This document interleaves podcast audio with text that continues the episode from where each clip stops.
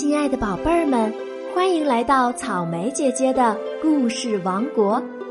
今天我们要讲的故事名字叫《金鹅》。接下来，让我们一起来听听看，到底发生了什么故事吧。从前有位男子，有三个儿子，最小的儿子叫小傻瓜。一天，三个儿子一起去砍柴，母亲给大儿子、二儿子准备了松软的蛋糕和香甜的葡萄酒，给小儿子的却是硬面饼和酸啤酒。第二天，走进森林后，三兄弟碰到了一个小矮人。我又饿又渴，能给我一点吃的吗？小矮人哀求道：“两个哥哥对小矮人不理不睬，径直走了过去。只有小傻瓜停下了脚步，拿出硬面饼和酸啤酒，和小矮人一起吃了起来。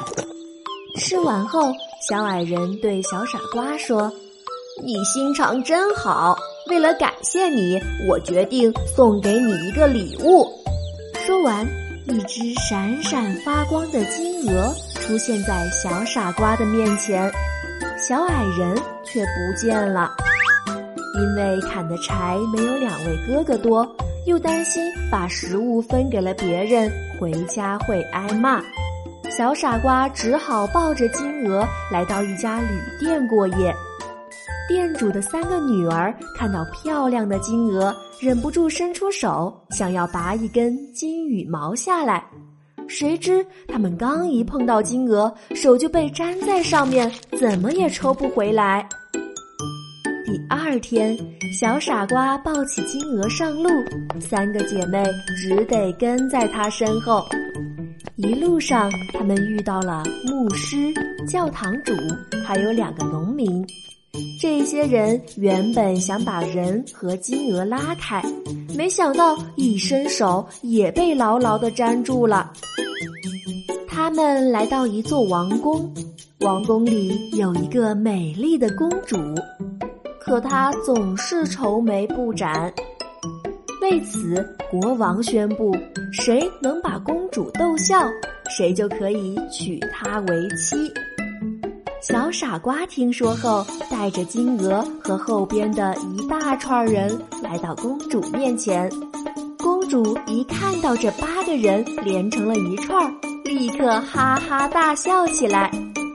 于是，小傻瓜与公主举行了婚礼。国王死后，小傻瓜继承了王位，把国家治理得井井有条。贝儿们，小傻瓜心肠好，乐于助人，与小矮人分享了食物，最终自己也获得了幸福。我们要像小傻瓜一样，乐于与人分享，乐于助人哦。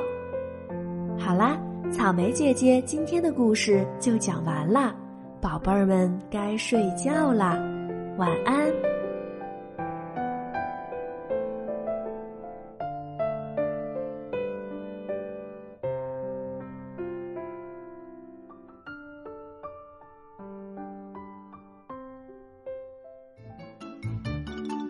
记得给这个故事点赞、评论、转发哦！